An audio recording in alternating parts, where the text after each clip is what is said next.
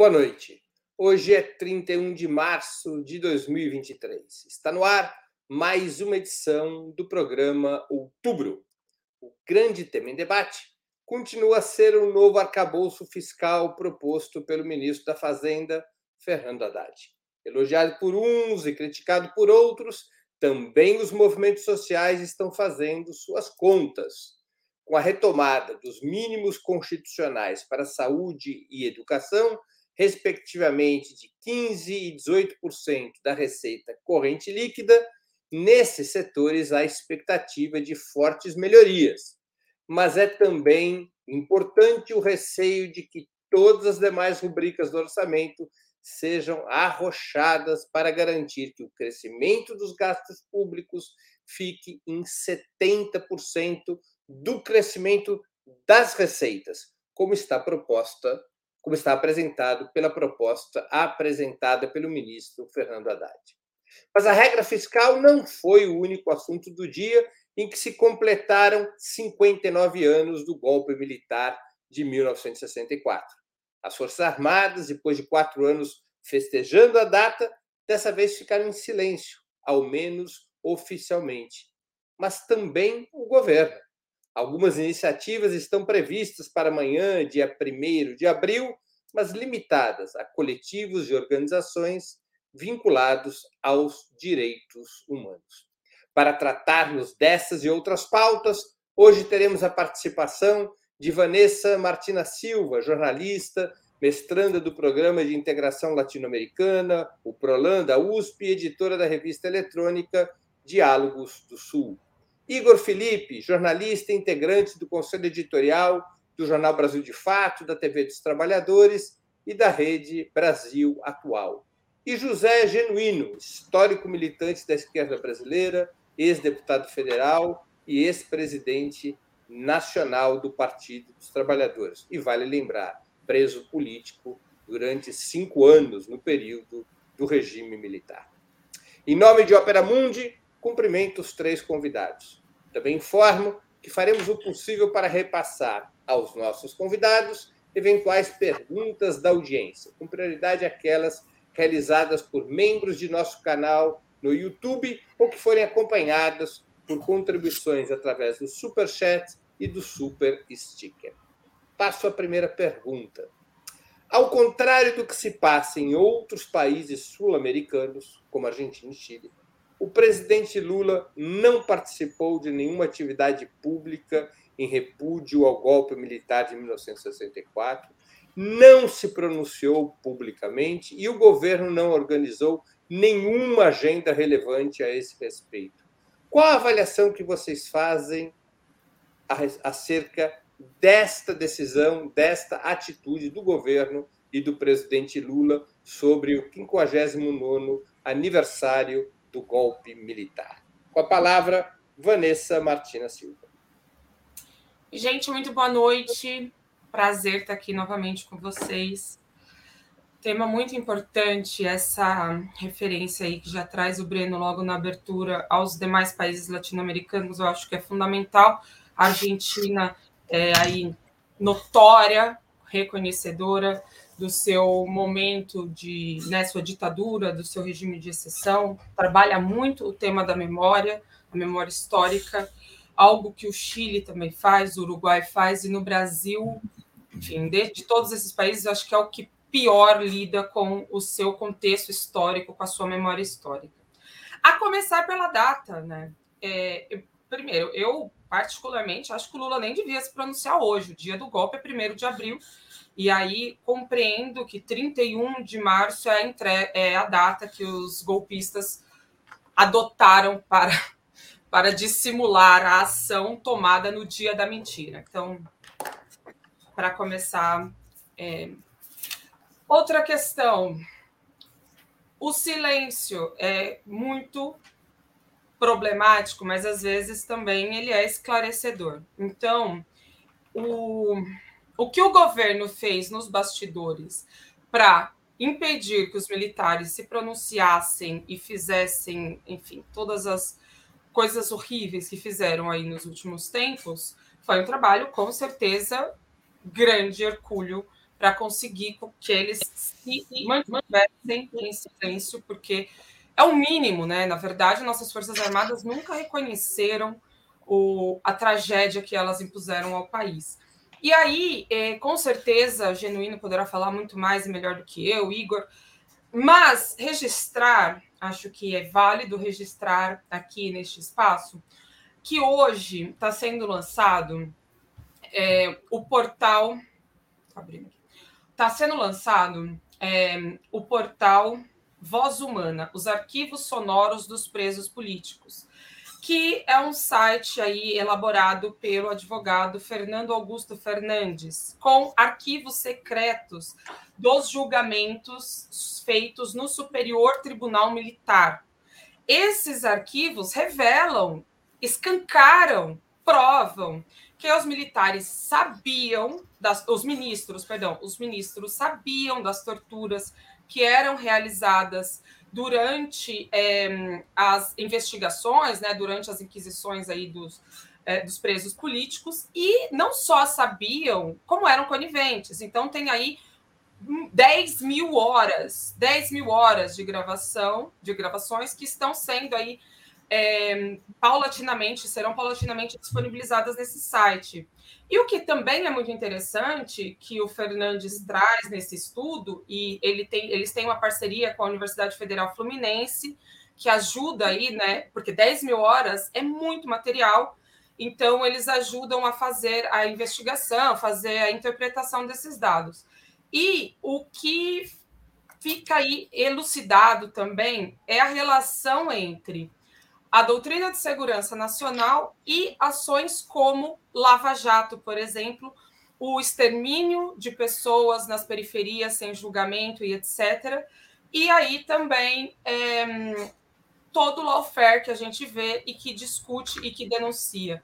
Então, quem tiver interesse pode pesquisar ah, sobre, pode entrar lá né, no portal lançado hoje, Voz Humanas, Voz Humana, os arquivos sonoros de presos políticos, é inclusive manchete na Diálogos do Sul este assunto. Com a palavra, Igor Felipe. Boa noite, Breno. Boa noite, Vanessa. Boa noite, Genuíno e todo o público do Opera Mundi. Então, do dia 31 de março marca né, 59 anos do golpe militar, que durante mais de duas décadas colocou o Brasil numa situação de é, autoritarismo, repressão, tortura, perseguição a brasileiros e brasileiras comprometidos com a democracia e com o desenvolvimento do país. Uma saudação especial ao companheiro genuíno, que foi um dos que viveu, lutou e viveu é, a perseguição desse regime de arbítrio do golpe de 64. Me parece, Breno, que a avaliação e a linha do governo é deixar de lado o tema dos militares. Acho que teve, naquele momento, pós 8 de janeiro, a mudança é, do chefe das Forças Armadas, é, mas a linha do governo é não priorizar o debate e qualquer medida em relação a esse tema isso, de certa forma, já estava expresso na nomeação do ministro José Múcio para o Ministério da Defesa. Então, na linha do governo, me parece, Breno, tem três temas que têm centralidade. Primeiro, o tema da economia. Então, nessa semana, nós tivemos é, o anúncio né, da nova regras fiscal, que demonstra a prioridade do governo em relação a como resolver os problemas da economia. Isso se expressou também nas manifestações do presidente Lula em relação à alta taxa de juros e ao presidente do Banco Central, Roberto Campos Neto. A segunda prioridade do governo, me parece que está nas relações com o Congresso Nacional.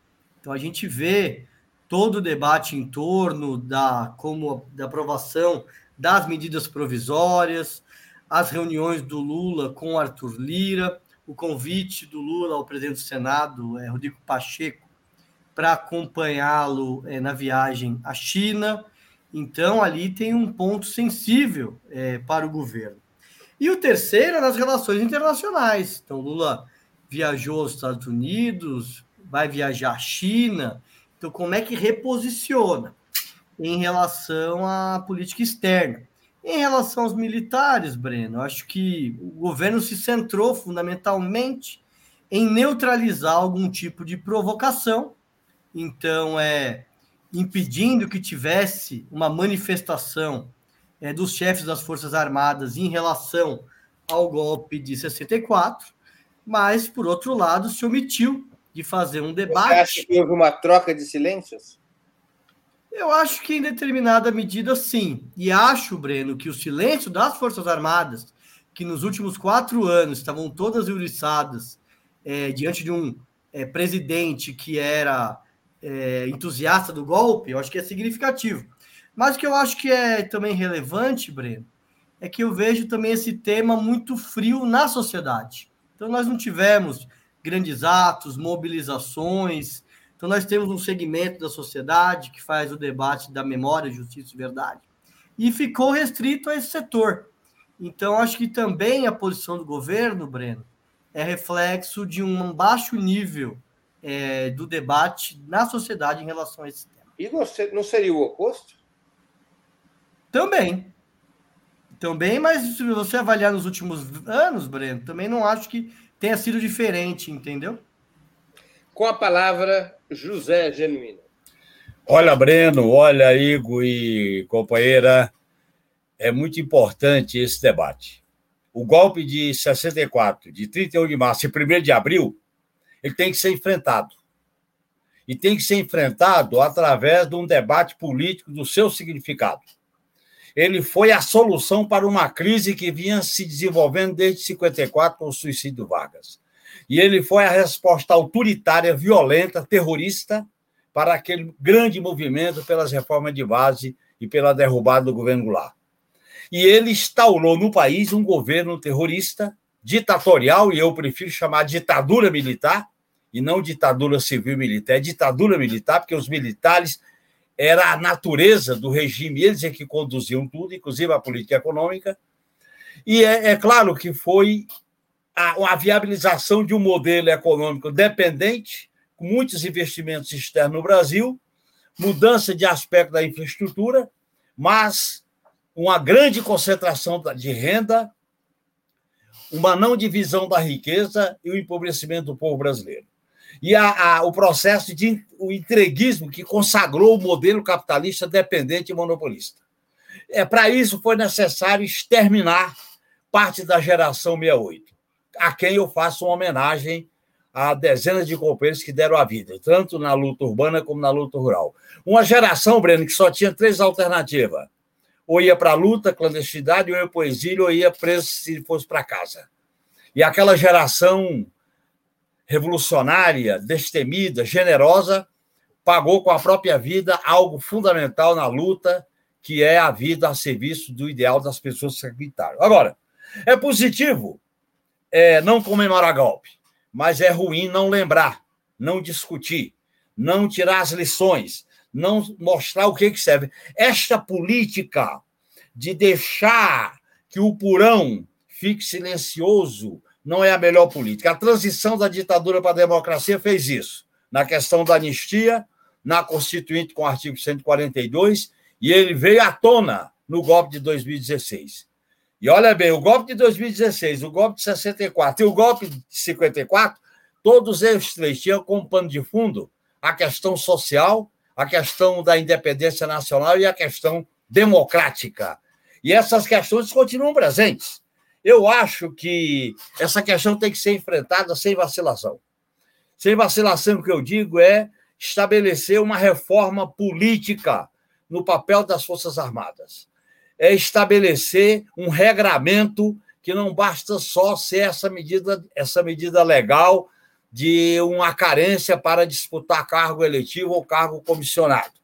Eu acho que o problema é mais profundo sobre o papel das Forças Armadas de tutela, de autonomia e de estar acima dos poderes.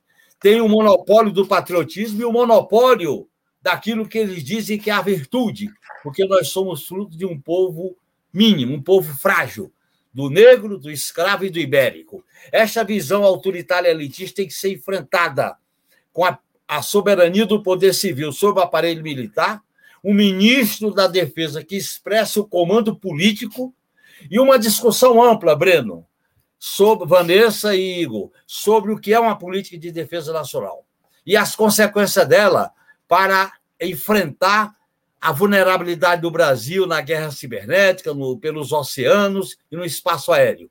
Não é esse tipo de política que as Forças Armadas estão exercendo. Então, nós temos uma grande tarefa pela frente.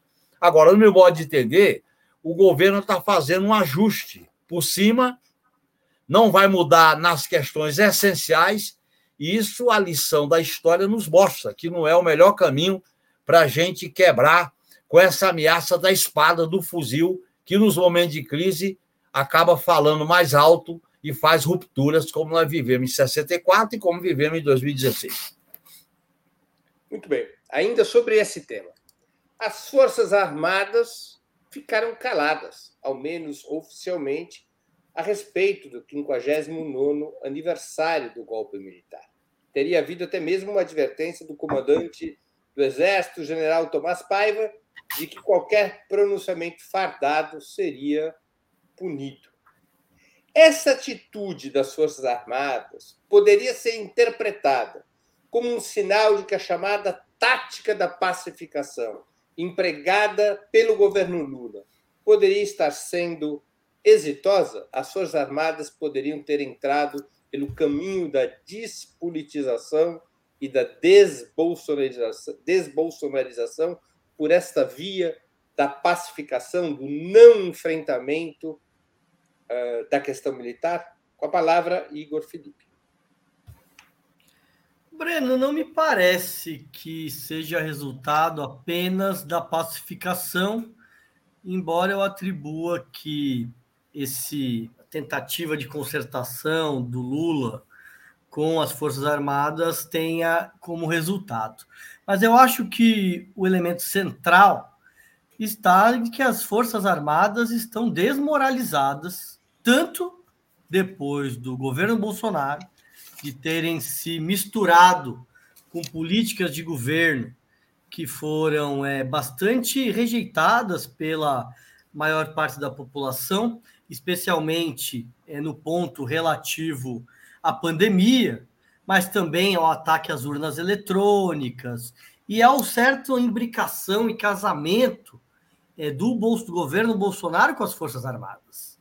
E o segundo elemento, Breno, é o 8 de janeiro, na qual as Forças Armadas cumpriram um papel tanto de é, retaguarda dos, das, dos acampamentos é, que fizeram aquela ação em Brasília, e como também de proteção daqueles que, depois do ato criminoso de destruição e vandalismo dos três poderes, voltaram ao, ao quartel-general em Brasília e foram protegidos por dois tanques do Exército que impediram é, que, a, depois da intervenção é, do governo federal, pudessem prender os participantes e dali estavam muitos responsáveis, inclusive familiares de militares.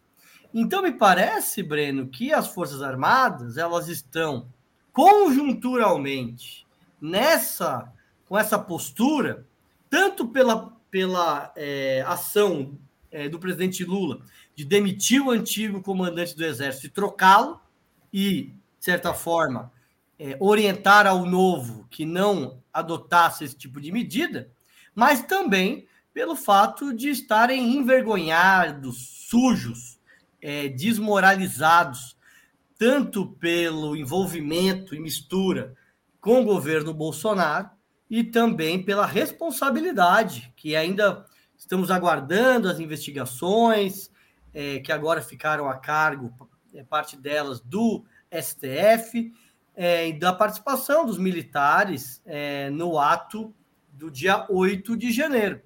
Então, me parece, Breno, que mais do que a pacificação, esse silenciamento é fruto da vergonha e do, da defensiva na qual as Forças Armadas estão colocadas e que o governo está abrindo mão de aproveitar para fazer uma reforma policial que recoloque o papel estrito das Forças Armadas é, no regime político brasileiro. Com a palavra, José Genuíno. Olha, Breno, olha, Igor, Vanessa, eu acho que nós temos uma oportunidade histórica, constatando o que o Igor falou, a deslegitimação, o desgaste, uma certa anarquia, acampamentos, 8 de janeiro, quatro anos de militarização do Estado, o fracasso do que foi o inominável, isso dá condições históricas para a gente aprofundar algumas mudanças no artigo 142, para tirar a garantia da lei e da ordem, desmilitarizar a segurança pública, aprovar essa emenda sobre a quarentena para ter um período de carência entre estar tá na, na ativa aí para disputar cargos políticos, mas tinha que avançar na discussão da justiça militar, na discussão dos parâmetros para a instrução e a formação das escolas militares a partir do que prevê o artigo 1, 2, 3 e 4 da Constituição, que são os valores que fundamentam o Estado o regime político democrático e as relações do Brasil com outros estados. E a questão dos direitos humanos, a questão de que a nação é uma comunidade de destino, e esse conceito messiânico de pátria, como se eles fossem os pais da pátria e tivessem o monopólio da soberania nacional. E produzir um novo realinhamento do que é política de defesa nessa crise mundial que se agrava, na, uma política de defesa no mundo multipolar, uma política de defesa com a integração sul-americana. O Brasil não tem um conflito militar à vista, e uma política de defesa dissuasória que exige mudanças profundas, inclusive a diminuição do número de generais, do número de militares e a prioridade para ciência e tecnologia. Estabeleceu um modelo de parceria com as universidades públicas e os institutos de pesquisa, para que o conhecimento científico e tecnológico seja dual, isto é, é civil e é militar, e não essa visão estanque, como exige hoje, que é uma visão binária, ultrapassada. Por quê? Porque eles incorporaram, com a crise de 2008 e com a crise de 2016, com o golpe, uma visão binária da guerra interna, uma visão contra o politicamente correto, uma visão da guerra cultural, da retórica do ódio, expressando uma nova leitura do inimigo interno, que é o pressuposto da fundação da Escola Superior de Guerra em 1948. Portanto, eu acho que é necessário a gente avançar. Por que, que é necessário? Porque essa tutela e essa manutenção do poder militar acima dos demais poderes, como eles estão desgastados agora, como falou o Igor, eles ficam aceitando certas orientações mas na, numa outra oportunidade, quando eles sentirem condições, eles podem voltar a intervir, ou diretamente ou indiretamente. Foi assim a história da década de 40 e da década de 50 até 64. Foi assim a história de 2016. Foi assim. Então, essas crises têm que ser enfrentadas por uma postura radicalmente democrática da soberania do poder civil sobre o aparelho militar. E isso tem que ser como base uma política de defesa nacional como política pública, e não apenas como política de militares. Eu acho que essas questões precisavam ser enfrentadas com uma postura mais ousada, mais criativa por parte do governo Lula. Muito bem. Vanessa Martina Silva com a palavra.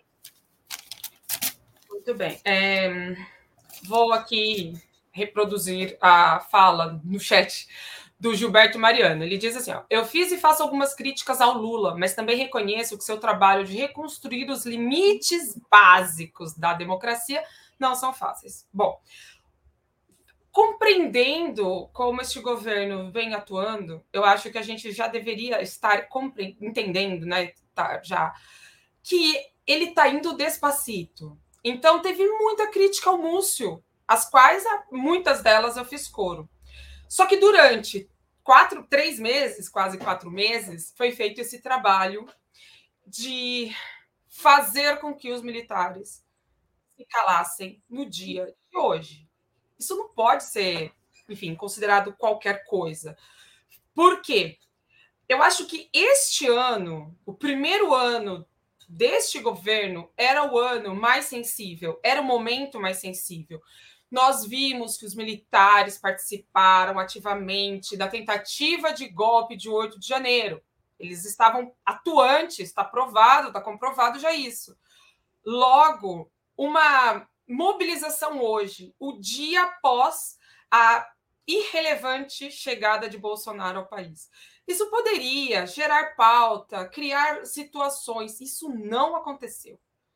E isso não aconteceu porque houve um trabalho interno. Não é do nada. Os, militares estavam assanhadíssimos em janeiro. Passam-se dois meses, três meses e eles se calam. Então, foi feito um trabalho interno, um trabalho importante. Precisa ser levado em conta. Esse é um ponto. Aí também quero comentar é, a fala do Igor, a questão é, da mobilização social em torno desse tema. É um tema importantíssimo, como eu disse anteriormente, a memória no Brasil não é bem tratada, não é algo que seja respeitada, inclusive.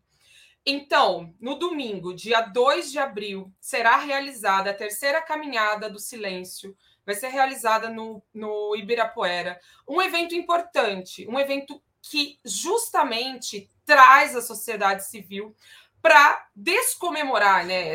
para lembrar, porém, com esse aspecto crítico, e lembrar das vítimas que padeceram durante esse período. É, outra coisa importante que, que também eu acho que vale mencionar é que é, os torturadores, os algozes, essas pessoas, elas estão não foram punidas, ninguém foi punido. Esse é um problema da nossa democracia. Mas quando a Comissão da Verdade começou, enfim, a Comissão da Verdade não chegou a grandes frutos, mas o simples fato dela ter existido desagradou profundamente esses setores militares. Então, nós temos na nossa sociedade um trabalho que mal começou um trabalho de conscientização, um trabalho de, de valorização deste tema, democracia.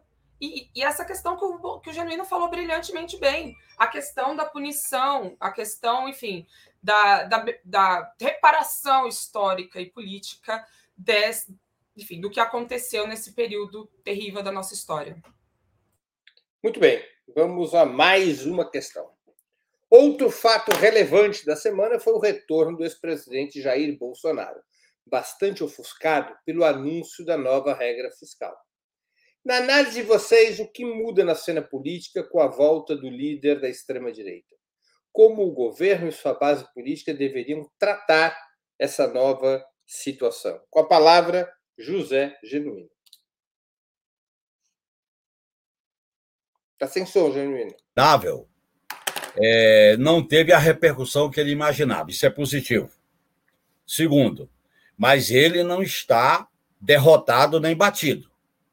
Ele tem base social, tem adeptos, tem articulação política, inclusive dentro do Congresso Nacional, e ele vai querer se articular pela extrema-direita para fazer oposição ao seu modo ao governo Lula. Portanto, nós não podemos imaginar que ele está demolido. Não. Ele tem que ser combatido politicamente, não apenas juridicamente. Também tem que ser combatido no plano jurídico, diante de crimes que ele cometeu, com direito de resposta, direito de defesa, devido processo legal, é, presunção da inocência. Nós não podemos agir em relação a ele o que os os protagonistas da justiça de exceção fizeram conosco. Eu acho que é, é, é muito importante a gente fazer esse enfrentamento político. Eu acho que o governo tinha que tomar iniciativa. Neste período, e o governo, nesse sentido, agiu bem em tomar essa iniciativa. Eu tenho minhas discordâncias, espero ter tempo aqui para colocar sobre o, o, a âncora fiscal ou sobre o plano Haddad, mas eu acho que politicamente foi importante o governo ter ocupado a agenda do país naquele dia. Isso mostra que a, o enfrentamento da extrema-direita é na política. Agora, é também no resultado da política de atendimento à população.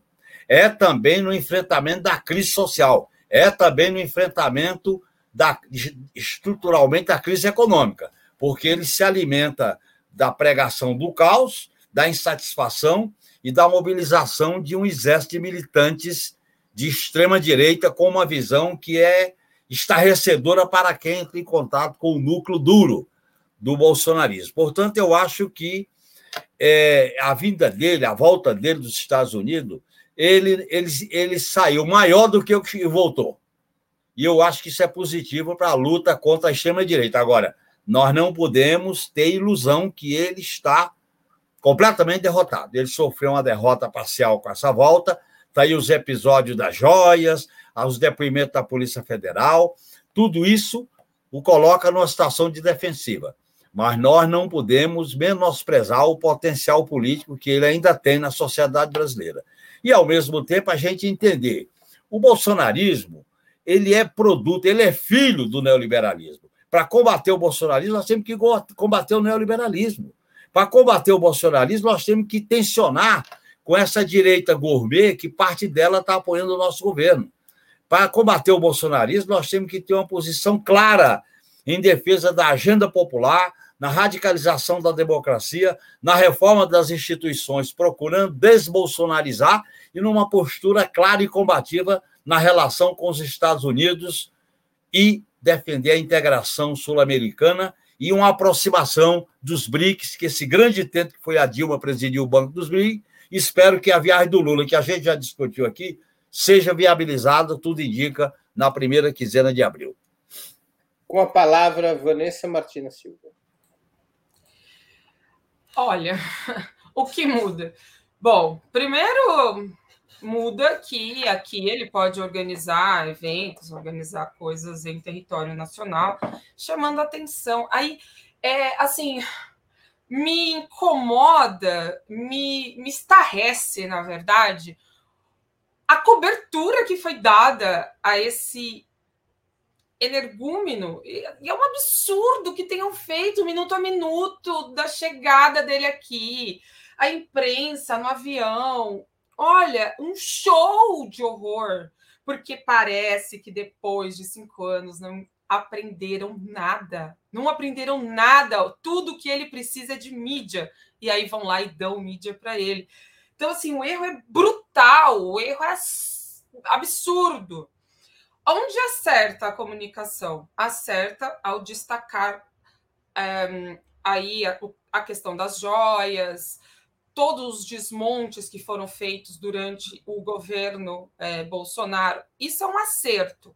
Acerta a comunicação do governo, finalmente, vamos comemorar. Acerta a comunicação do governo, acerta a estratégia do governo.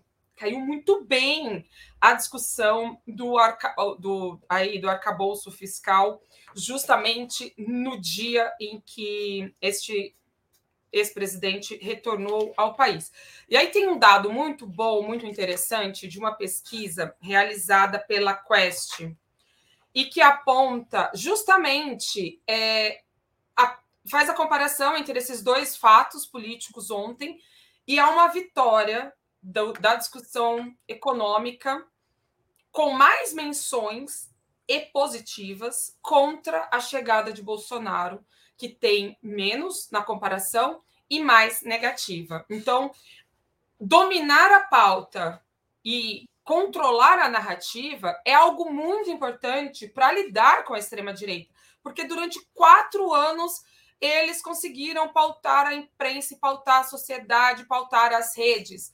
E a imprensa caiu, enfim, de patinho, caiu totalmente na estratégia do Trump, na estratégia do, do próprio Bolsonaro.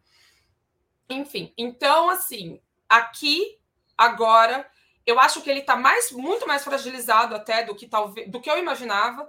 O evento no aeroporto foi um fiasco completo, a chegada foi ridícula, e é isso, teve mais repercussão na mídia do que efetivamente poderia ter de mobilização. Isso nos indica também que eles depois de todas as ações, desde o começo do ano, de desmobilização das redes, de uh, encontrar parte dos financiadores dos atos golpistas e das mobilizações em quartéis, parece que conseguiram chegar ali num, num, num, ponto nevrálgico do bolsonarismo, que é justamente essa questão do financiamento e dos cabeças que controlavam essa estrutura. Isso é muito bom e é preciso que se continue a ofensiva militar, perdão, a ofensiva judicial nesse sentido de confrontar essa, essa organização, de confrontar o que há por trás do, da extrema-direita no Brasil. Igor Felipe com a palavra. Breno, acredito que é, o resultado do retorno do Bolsonaro, ou seja, uma baixa mobilização, tanto no aeroporto como na frente da sede do PL, em Brasília, que é um estado onde o bolsonarismo é, é muito forte, tem é, fortes resultados eleitorais, é reflexo das derrotas que o Bolsonaro sofreu no último período. Acho que a maior derrota foi nas eleições, na qual ele perdeu, mas com uma votação muito expressiva, né? Uma diferença muito pequena em relação ao Lula, mas ele perdeu, isso tem um impacto muito grande. O segundo é a fuga dele para os Estados Unidos. Isso é cria uma uma tem uma repercussão muito ruim, né? Ainda mais no momento ali de passar faixa, né? Isso contribuiu para desmobilizar, desorganizar né, o bolsonarismo. O terceiro foram os eventos, os ataques do dia 8 de janeiro aos três poderes da República, que tiveram uma rejeição muito grande da população, inclusive dos eleitores do Bolsonaro. E, por fim, o episódio das joias, né? Que coloca uma mácula de corrupto de ladrão de colar é, no presidente Bolsonaro. Então, é reflexo desse processo, mas isso não é algo permanente, né? Se a gente for avaliar num certo paralelo, teve determinados momentos, e a gente é necessário reconhecer, é que quando Lula estava mais na defensiva, que o nível de mobilização também era muito pequeno. Então, tem algum nível também de conjuntural é, nesse, no tipo de mobilização que grandes lideranças têm em determinados momentos. Agora, eu acredito, Breno, que, a, que o Bolsonaro voltando ao Brasil, ele fortalece a extrema-direita, porque ele é uma liderança que tem uma linha política ideológica muito clara, tem apelo popular, ele vai contribuir para dar maior unidade é, ao campo bolsonarista, que vinha, de certa forma, se é, dispersando. Ele vai também é, avançar na luta ideológica contra o governo, especialmente contra o Lula e contra todas as medidas progressistas que o governo é, desenvolver. Eu acho que a grande questão, que eu acho que vai é, tutelar a margem, é, do papel que ele vai ter são os processos que ele vai sofrer. Então, se vier um, uma é, sequência de processos, depoimentos, né, isso pode dificultar a margem política dele. Então, acho que está muito vinculada a, o papel político dele à capacidade do judiciário é, é, envolvê-lo e processá-lo e ter depoimentos em relação ao Bolsonaro. Muito bem, vamos a mais uma questão. O ministro da Fazenda anunciou os termos principais da nova política fiscal. Comprometida em zerar o déficit primário em 2024, produzindo superávit de 0,5% em 2025 e de 1% em 2026, a proposta também traz medidas que repõem os chamados mínimos constitucionais para saúde e educação, de 15% e 18% da receita corrente líquida, além de fixar um piso de 75 bilhões de reais para investimentos e um crescimento mínimo real de 0,6% dos gastos públicos a cada ano. A, proposta, portanto, tem elementos de contração fiscal a partir desse elemento de é, limitar o crescimento dos gastos a 70% do crescimento das receitas, mas também tem liberação de recursos para certas áreas em certas circunstâncias. Qual é a primeira impressão que vocês tiveram desse chamado novo arcabouço fiscal? Vanessa Martina Silva, com a palavra. Ai, meu susto de que eu começo a rodada, meu Deus. Qual a primeira impressão que eu tive? A pergunta foi exatamente essa. A primeira impressão que eu tive foi: What the fuck? O que, que, é isso? Bom, é, isso é um problema, isso é um problema. Na, na, na, aqui na conversa que tivemos na semana passada, eu falei, falei exatamente isso. Haddad precisa falar com o povo, ele precisa entender, ele precisa traduzir, ele precisa explicar, ele precisa fazer com que as pessoas compreendam, estejam com ele para que possam defender, para que possa atuar junto com o governo. E aí Haddad me vai fazer este anúncio. Ok, bacana, pautou as redes, dominou o debate, mas ninguém entendeu nada. Mas assim, ninguém entendeu nada. Economistas não entenderam. Quem dirá eu que não. Bom, então foi, na minha visão, foi um fiasco completo a comunicação, ridícula, completamente descabida, meu Deus. O cara vai a público explicar uma coisa que é complexa, que é difícil, e ele fala como se estivesse conversando com os pares da Faria Lima, ou nem sei com quem que ele estava conversando. Foi horrível. Então, a primeira impressão que eu fiquei foi de assim, caos total da comunicação. Não é a comunicação nesse caso, é do próprio Haddad, que foi lá e fez uma apresentação que ninguém entendeu nada.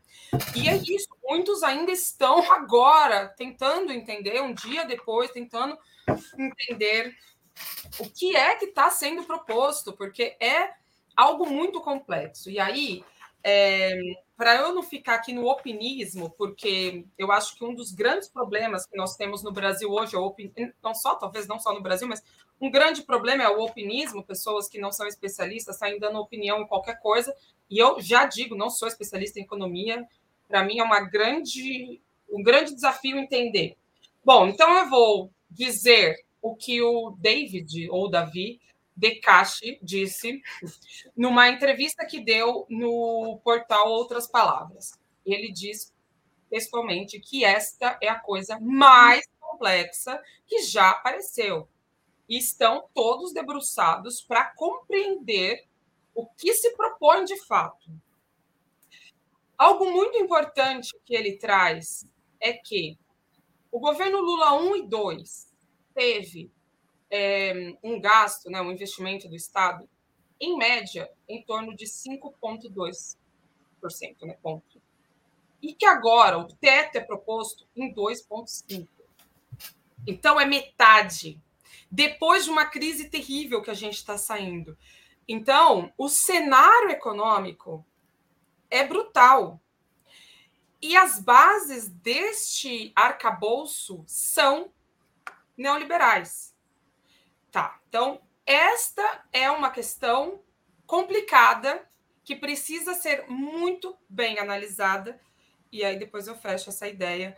Mas o tema político é central para o governo Lula, e essa redução do, da possibilidade de gastos com relação aos governos anteriores é um desafio tremendo.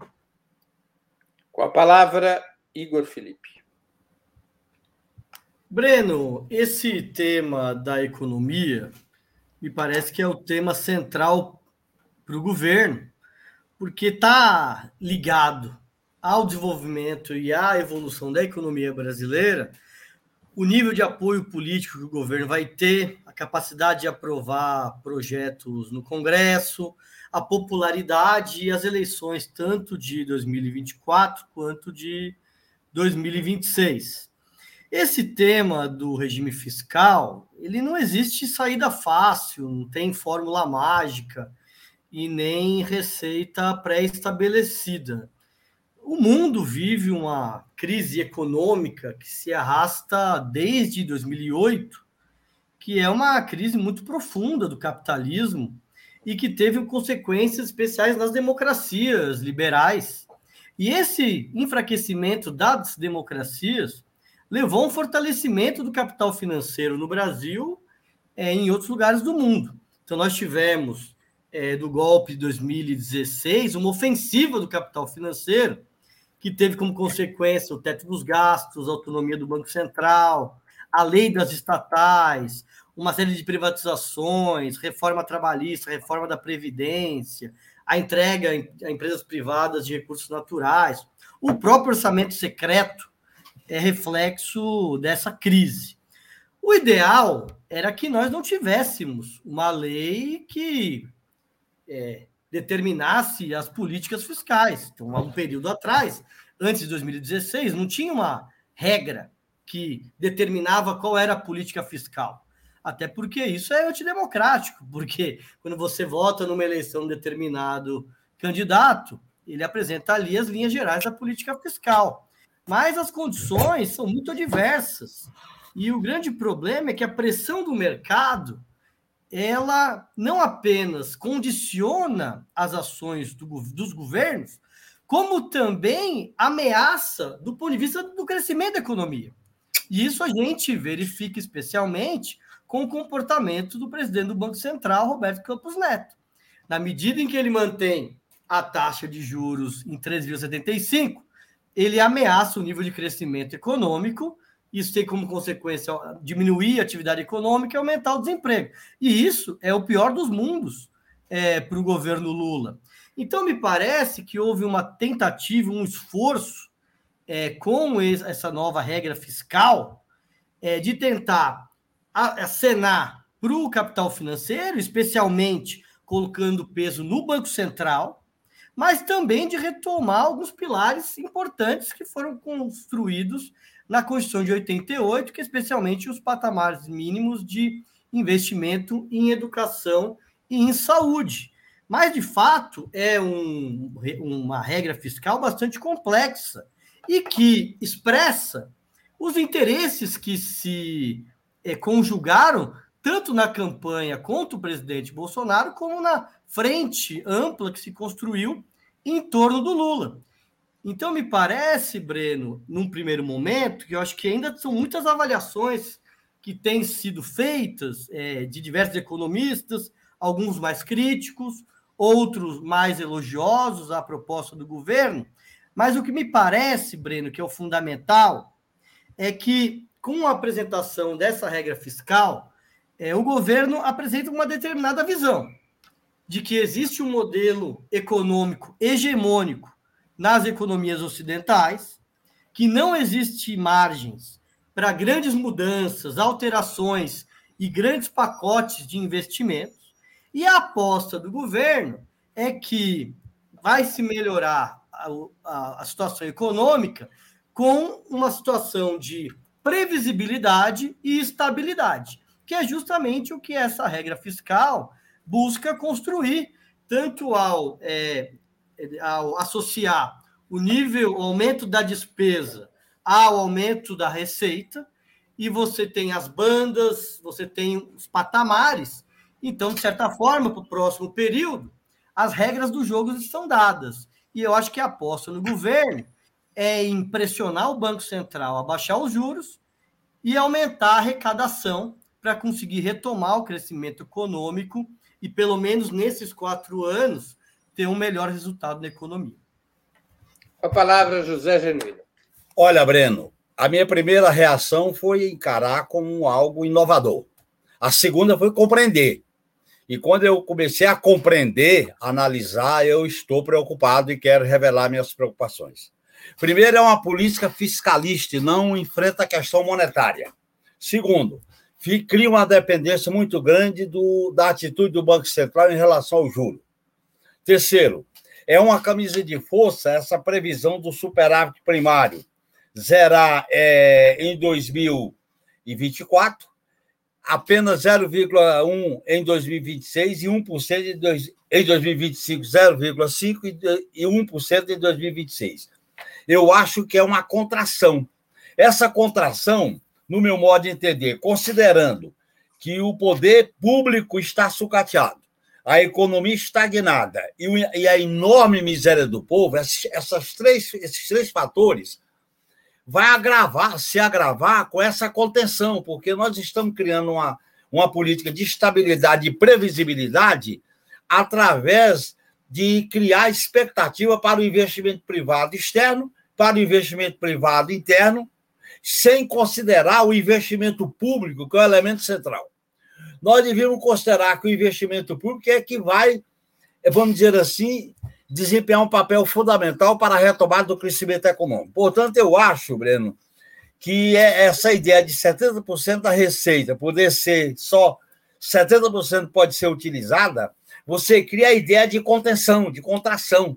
No meu modo de entender, o, a política e o plano do Haddad, ele, ela, ele se baseia nos parâmetros do neoliberalismo. É, é, a manutenção dos mínimos constitucionais pode se, se manter as casamatas econômicas de Banco Central Independente, essa maneira de manter o teto com outro nome, uma, manter o teto de maneira mais, mais inteligente, mais sofisticada, pode significar o seguinte: por dentro do modelo neoliberal, nós vamos garantir direitos sociais. O risco é a gente, com essa camisa de força, construir uma espécie de social neoliberalismo. Isso vai. E o papel do Estado? E o papel indutor do Estado? E o papel do investimento público? E o papel da, da mediação do Estado? E isso se agrava quando a colocação do Haddad em relação à questão da, do aumento da arrecadação não é através de uma reforma tributária que mexa na riqueza, é através de medidas administrativas em relação à sonegação, em relação à desoneração, em relação aos incentivos. Portanto, eu fui compreender. Eu acho que é claro, é um plano criativo. Se você comparar com o Paulo Guedes, se você comparar com o, o, o golpista Temer, é algo superior, bem elaborado, criativo. Agora, a base essencial dele é uma base neoliberal. Ele não rompe com os parâmetros da economia financeirizada, monopolista, da acumulação financeira. Qual é o alcance de, deste plano para viabilizar crescimento econômico, reindustrialização do país e políticas sociais com visibilidade e com estabilidade para construir cidadania ativa? Eu temo que nós estejamos criando uma camisa de força para retomar o crescimento econômico do país. Muito bem. Vamos à última pergunta da noite. A nova regra fiscal ajuda o atendimento das reivindicações dos movimentos populares? É certo que, com o retorno dos mínimos constitucionais, na saúde e na educação, a previsão é de maiores recursos. Mas, para garantir que o crescimento dos gastos se limite a 70% do crescimento das despesas, muitos economistas calculam que todos os demais itens terão que ser arrochados. Isso incluiria ciência e tecnologia, reforma agrária e outras áreas do governo. Qual a opinião de vocês? A nova regra ajuda ou não o atendimento das reivindicações dos movimentos populares. Com a palavra, Igor Felipe.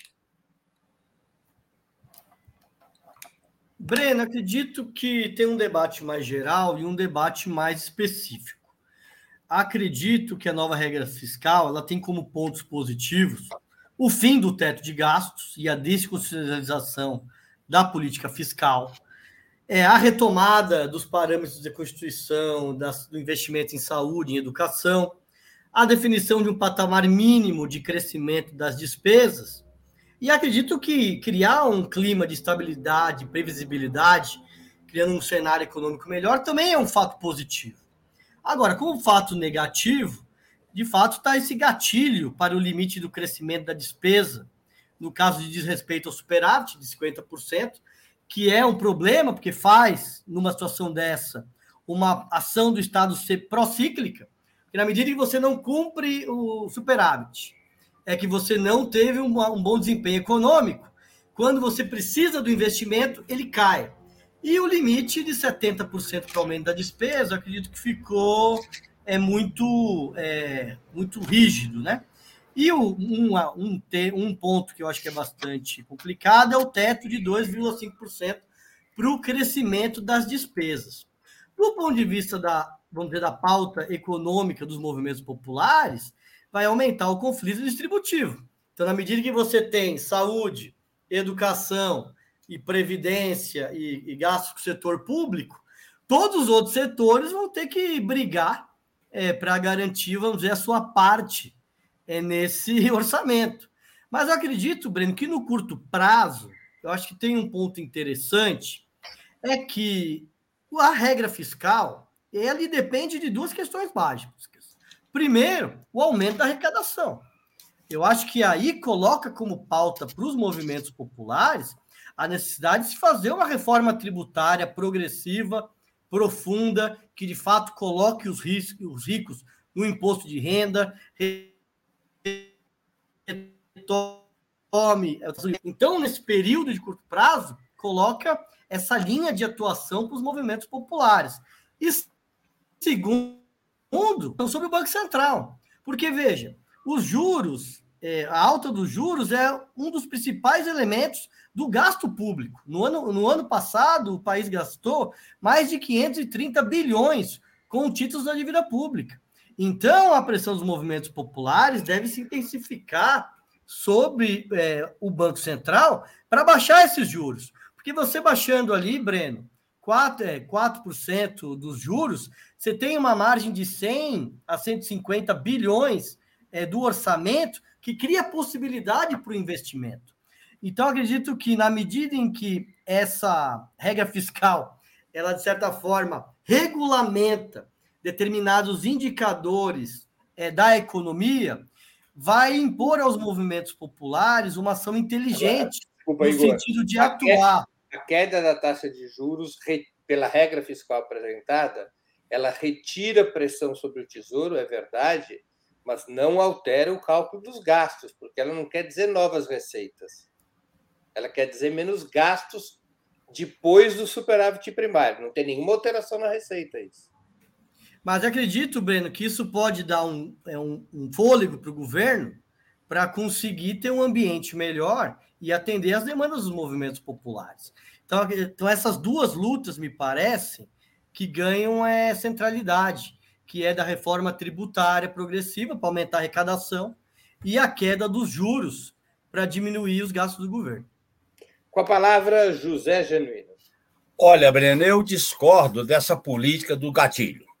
Porque, olhem bem, esse gatilho em relação às despesas é, é como se o Estado cuidasse do dinheiro e das transferências constitucionais de políticas públicas. E o Estado como promotor do, da reindustrialização? E o Estado como indutor de áreas estratégicas para crescer?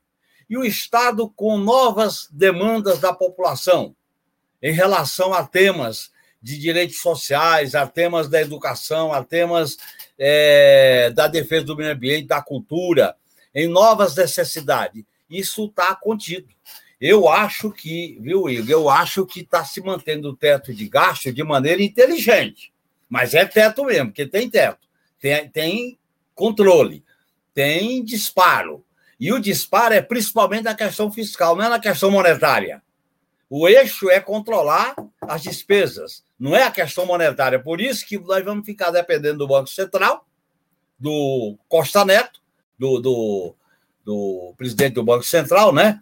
E vai ficar dependendo de investimentos externos, numa situação econômica internacional extremamente estável.